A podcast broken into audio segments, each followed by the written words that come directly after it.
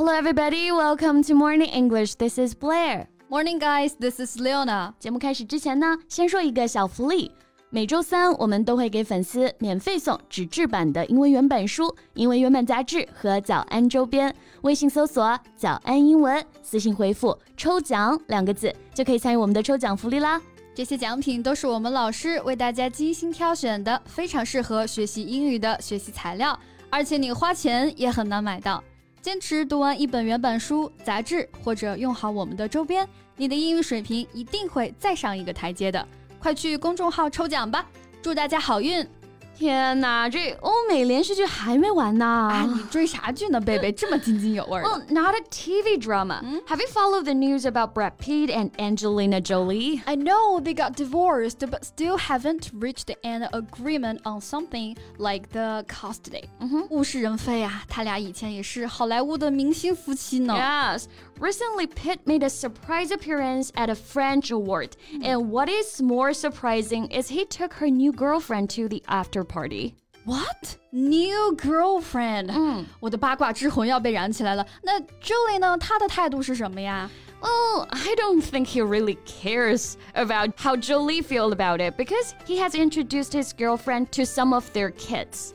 这么正式啊，这感觉是要再婚的节奏啊。Maybe，但是他和周丽不都是在一起好久才结婚的吗？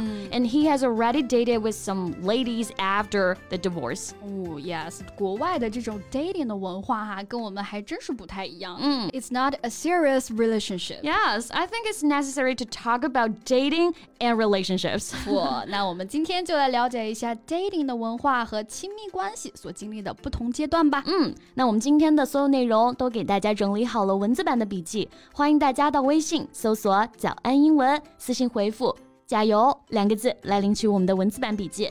OK，那我们刚才说的 dating 的文化哈，dating comes from date。Date 这个词呢，我们知道它有日期的意思哈，但在这里当然表示的是另外一个完全不同的意思啦。Right, date is a social meeting, especially one between two people who have or might have a romantic relationship. 其实就是我们说的约会啊。当然呢，是已经确定关系的情侣之间可以约会，但在确认关系之前，可能两个人也需要通过约会接触了解嘛。哎呀，感觉我们的录音室都要冒粉红泡泡了。对，那比如说一般男生啊邀约。女生去出去约会的时候呢，我们就可以跟自己的闺蜜分享。Oh, he asked me out on a date。嗯，那我可不能这么轻易答应啊。嗯，我可以说我已经有约了。I have got a date。嗯，学到了，学到了。不过呢，确实是得认真考虑一下，再做一个要不要继续进一步的决定。Yes, dating is different with a serious relationship. That's true. 贝贝说的很关键啊，所以国外会有约会文化。嗯，在没有正式确认关系之前呢，你可以说 I'm going on a date。就表示现在呢也不是完全单身，是有约会对象的。Right. And please remember, we say I've got a date with somebody, but when you use dating, you can only say I'm dating someone. Mm, so we don't say I'm dating with. Yeah. Say that. Yeah, that's very important. Yes. And someone just enjoys dating and don't want to be too serious. 其实为什么会有这种约会文化啊？其实因为有些人呢，他并不想要有这种非常严肃、非常认真的一个恋爱关系，他更享受的是两个人约会的感觉。 当然不是渣啊，是双方都有这样子的共识的。Oh, yeah, so actually Pete has dated with some ladies but didn't treat them very seriously. And that's why people are surprised that he would like to show his new girlfriend at such a big ceremony. Yeah, so that means he's kind of serious about their relationship. 所以大家才会猜测，哎，这次这么正式啊，他是不是真的要再婚了？确实是很合理的猜测。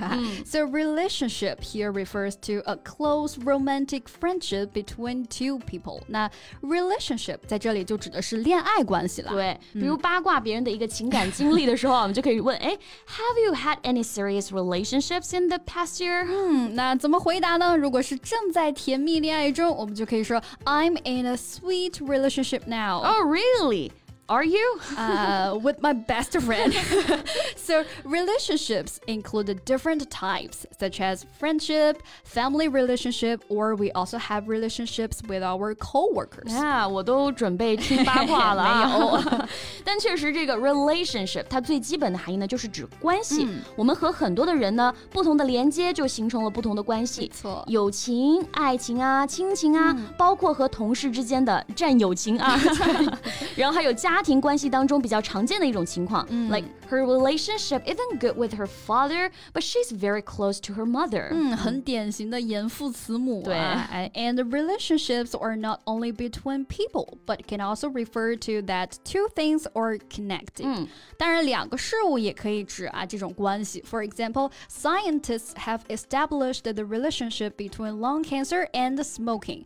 吸烟有害健康会导致肺癌，这不就是两者之间的关系 吗？对，哎，那说回恋爱关系里啊，如果是一段很稳定的恋爱，那是不是就可以进入下一个阶段了？啊，You mean marriage? Of course, but before that, nowadays there's a part people having formally agreed to marry。结婚前不得还有个环节吗？啊，Yes，订婚，对吧？Smart. Get engaged. 订婚啊，比如说两个人订婚了，我们就可以说 they got engaged。因为 engage 动词原意呢，它本来就有允诺、占有这个意思，所以订婚其实也就是一种所 属关系的确认嘛。所以我们用的是一种被动语态。Yes, get engaged. 那如果我们要说明和谁订婚了呢？可以说 be engaged to. For example, she was engaged to a handsome boy. Yes, get engaged. Be engaged, same meaning. 订婚啊，Yeah. Well, being engaged doesn't mean get married. Exactly. I have a friend, she has already got engaged with her boyfriend, but they broken up because he cheated on her. In a way, it's a good thing, right? 没错没错，未尝不是一件好事啊。还好是在结婚前，所以呢，订婚也是有可能会分手的，我们就用 break up. Right, and break up with somebody. 如果要表示和某人分手呢，我们就用的介词 with。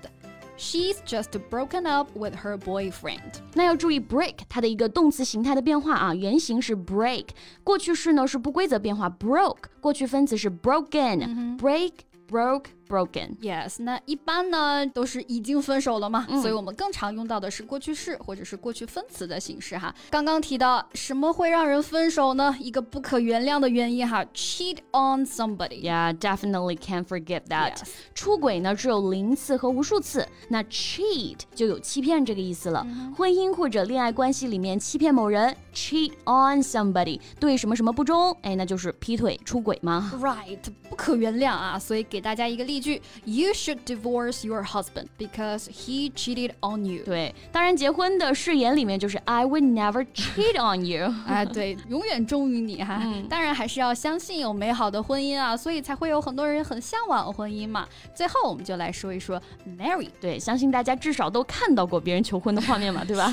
非常深情的说出那句 Would you marry me？啊，我看过这画面，我看过。所以呢，和某人结婚，我们就可以直接在后面加上那个。人就可以了，marry somebody. For example, Paul married Lucy four years ago. 对，那如果要说明已婚的这种情况，还是要用到被动的形式，be married or get married。像刚才那句话呢，我们还可以换一种表达，They got married four years ago. Right, or they were married four years ago. 啊，其实省事儿的话就秀一秀钻戒，大家就知道了吗？对，那我还是很期待被大家闪瞎眼的啊。So we really look forward to hearing your love story. Yeah, that's all about what we have today. See you in the comments. 那最后再提醒大家一下，今天的所有内容都给大家整理好了文字版的笔记，欢迎大家到微信搜索“早安英文”，私信回复“加油”两个字来领取我们的文字版笔记。Okay, guys, thank you so much for listening. And this is Leona. And this is Blair. See you next time. Bye. This podcast is from Morning English. 学口语就来 早安英文。